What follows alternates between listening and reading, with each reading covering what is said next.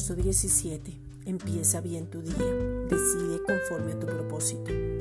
Cuando entiendes el propósito en tu vida, que es ser hechos conforme a la imagen de su Hijo Jesucristo, según Romanos 8:29, entonces puedes tomar una decisión firme y usas tu voluntad, pero alineada a la del Padre. La voluntad del Padre es buena, agradable y perfecta para llevarte a más, y su voluntad de Jesucristo.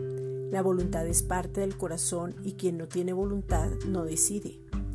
A veces pensamos que el Padre va a venir con voz de trompeta a decidir por nosotros o a decirnos, haz esto, muévete así y así no es, o estamos esperando que la vida tome determinaciones por nosotros o que otros decidan.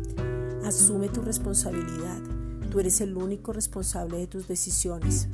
Si decides casarte, pide dirección y asume. Si decides endeudarte, no eres Dios, no es Dios, eres tú.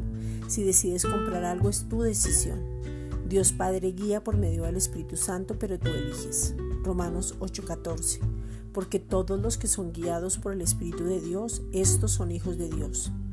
Esta es una reflexión dada por la Iglesia Gracia y Justicia.